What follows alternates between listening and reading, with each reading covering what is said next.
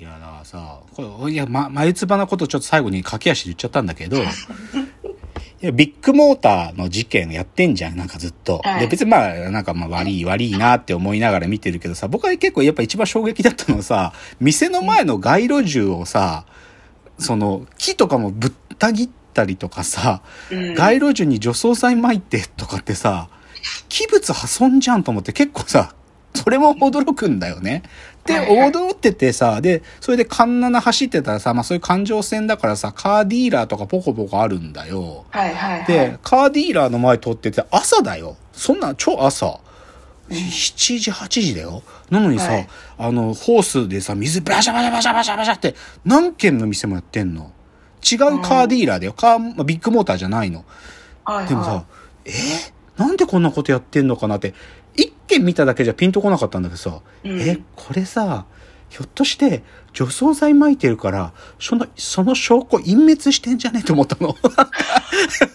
そう除草剤薄めるために、調査に来る、調査に来たらさ、出ちゃったら困るじゃん。除草剤成分が。だから水撒いてんのかなとか思って。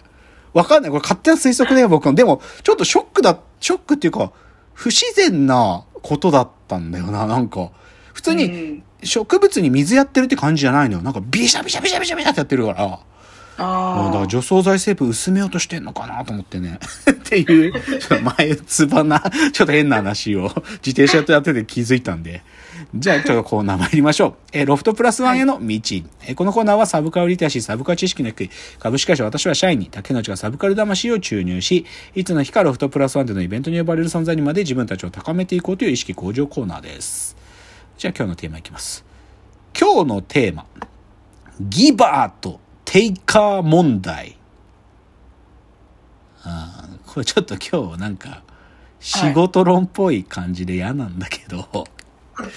まあちょっと仕事じゃないんだけどね、なんかね、正直ね、深谷さん、てか、お休み、深谷さんと二人で撮った回じゃなくて、ちょっと僕は忙しくて短い自分のショートトークしか撮れなかった回が1ヶ月ぐらい前にあって、でもその時からちょっとずっともやもやしている、ある事件がありまして、ちょっとその、じ、そのことをね、ちょっとずっともやもやしてたので、言語化したいって思ってて。その話がね、そのまず、僕をずっとこうね、逆にこう下げてた一つの事件が、まあ、じこれも自転車に関係する話なんだけどね、えっ、と、自転車クランク修理事件っていうのがありまして、まあ、この事件は決着はやっとついたんだけど、あのね、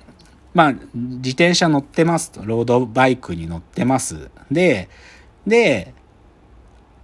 なん、まあ、それぞれの部品が壊れることはあると。パンクしたりとか、タイヤがちょっとぐにゃぐにゃってなっちゃってるのをこう、まっすぐ戻すためにフレ取りというのをしたりとか、なんかいろいろあるのね、自転車って。まあ、消耗品だからさ。でそういうあ目ーで、メンテナンスをしている、ながら乗るって、乗ってるんだけどさ。で、僕の、まあ、この自転車やり始めてからもうすぐ2年ぐらいになるけど、基本的な姿勢はさ、買って、買った時からだんだん分かってきたのは、自転車はやっぱりよく壊れるわけ。やっぱりの長い距離乗ってたらそれなりにさ、なんかどこかに不具合は出てくる。で、不具合出た時に、お店に持って行って直すっていう方法は一つのアプローチだけども、で、も、広い意味では、自転車ってのは、トラブル起きちゃった時に自分で何とかでしていくものなんだなって、なんとなく分かってきたわけ。うん、なんかどっか行ってタタイヤがパンクしちゃったって言って、んどうしようではじゃダメなわけで、自分である程度応急処置もしくは直せて家まで帰ってくるとか、なんかちょっとハンドルがおかしいなとか思って自分でこう見てみて、うここちょっとワイヤーが緩んでるのかなとか思ってそういうの直してとか、そういう風なものだって、まあ思ってるし、なんかや、やり始めてみてみんなそうやってるって思ったわけね。そう思ったの。だけど、よっぽど難しい。なんか今までこのトラブルあったことないっていうのが起こるときは、そういう時はお店、ショップを頼って、で、お店で何が起きてるかっていうのをなんか聞いて、で、それで、あ、さすがにそこまで自分で、まあ今のできないかもっていう時はお願いしたりして、で、うん。治ったらもう、でも今回起きてたことはこういうことだったんだって理解して帰ってくるみたいなのが、なんか僕の自転車やって2年間、こうそういう感じだったのよ。でね、はで、1ヶ月半くらい前から、その、僕のじ乗ってる自転車でね、こう、ペダルを漕いでる時に、こう、はいまあ、トルクをかけるっていうんだけど、こう、強く踏もうとすると、その自転車のこの、ペダルと自転車をつないでる部分、クランクっていうんだけど、そのクランクのどこかが、カチッ、カチッって言うようになったわけ。なんか、い、い、イオンがするんで、この、自転車イオンっていうのは結構あるあるで、イオンがするっていうのはさ、なんかちょっと危ないかもっていう予兆だったりとか、どこかのネジが緩んでるとか、なんかそういうことの一つの現れでもあるからさ、でも、はい。でも、そそんなに大きい価値、なんか、なんかすぐぶっ壊れるみたいな感じじゃないんだけどさ、でもうん、心配じゃん、なんか。はい。で、でさ、でもこれちょっと、パッと見た感じ、いろいろネジを締め直したりしたりとか、いろいろネットで調べたけど、ここだなっていう、なんか、は、わかんなかったわけ。僕の独力ではね。で、だけど、なんとなくいろいろ調べてみると、おそらくこのベアリングって場所が何かをしてるんだろうな、みたいなことはわかると。ベアリングっていうのは、その、タイヤとタイ、ペダルとペダルの右左をつなぐ部分のことを言うんだけど、で、はいはいそうだろうなと思うんだけど、でもここを取り外す、取り外して中を点検するときには、どういう工具が必要かなとか、いろいろ調べるんだけど、なんか確信が持てないわけ、僕は。なんか、はい。下手にやっちゃうと、ベアリングそのもの壊しちゃう可能性もあるなとか思って、うん。なんか、そういう状態だったの、僕はね。で、はい。でね、で、正直言うと今回のテーマは、過去一、自転車始めてから過去一難しい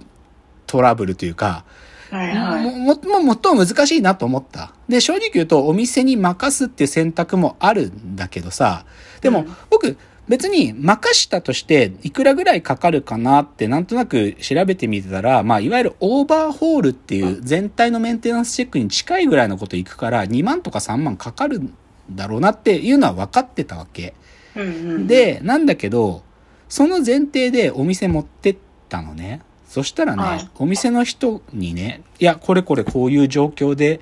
こういうことになっててですって、どうですかねって聞いたときにね、お店の人が、なんか、ちょ、ちょっと見ますねっつって、何回か見てくれ、何回、っていうか実は何回も持ってったんだけど、何回か見てくれて、多分ここだ、だと思いましたっつって、なんかワイヤーのこれがぶ当たってたんですとか言ってやるんだけど、はいはい結局、イオンは解消されてない現象が2回3回続いたの。で、うんで、で、それは本当に簡易的なチェックの部分でできることをや、なんか見てくれて、2回見たんだけど、結局、イオンの原因を特定できてないわけね。で、うんで、だから自分でもいろいろ調べてさ、で、多分ここなんだと思うんで、ここ外すっていうこともあるとしたらっつって、お見積もりしてもらうとかも出てくるんだけど、で、こっちが思ってる金額なんだよ。そのくらい2万3万しちゃうかもですって言うんだけどさ、けどね、そのお店の人がね、ででもさ、僕はさ、今回別にお任せしたっていいんだけど、何が起きてたかを自分は知りたい。なんか次にその症状に出会った時に、自分で対処できるくらいに知識をなんか持ちたいって思ってるから、そう、だから僕はさ、知識はなんか直してもらうのをお任せしたとしても何が起きてたかってことは知りたいっていう姿勢でいるから、はいなんか、ど、直すとしたらどういうことをやる、やりますかねみたいなことも聞いてみるわけ。なんで、うんいろいろずっと聞いてたんだけどさ、なんかお店の人がさ、でももう2回、2回やって結局解決してないけど、なんかその簡易メンテナンス的に僕はお金も払ってんだよ。で、はいはいはいで、で、でもそれでも治んないから結構深刻に相談してるのにさ、お店の人がさ、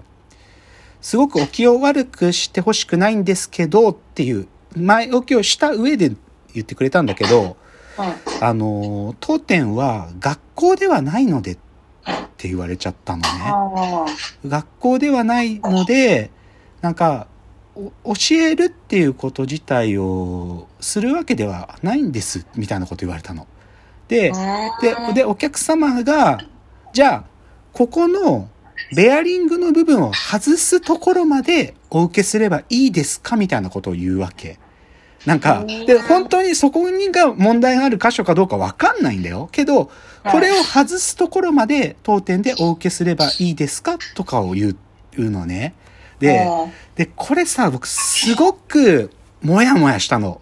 なんか、うん言ってる理屈はすごくわかる。なお店は学校ではない。あなたに教えるところまで僕らは追うサービスをやってないっていう理屈わかる。うん。だで、しかも僕はでももう何回か持ってって困ってる状況もあなたたちは随分わかってるはずだけど、でも僕らが全部が直せるって保証もしたくないし、お客様がオーダーしてる、この部品を外すってところまでやれば当店としてはいいですかっていう言われ方しちゃったわけ。で、ものすごく僕これ、なんか、嫌な気持ちになったの、これ、言われた時。うんいや、自分がして欲しかったことをされなかったっていうことよりか、なんか、自転車をやるっていうコミュニティそのものを、から、っていうかね、そのコミュニティを俺見誤ってたのかなっていう。思いとか、あと、もうちょっと上位なこと言うと、人間の本質を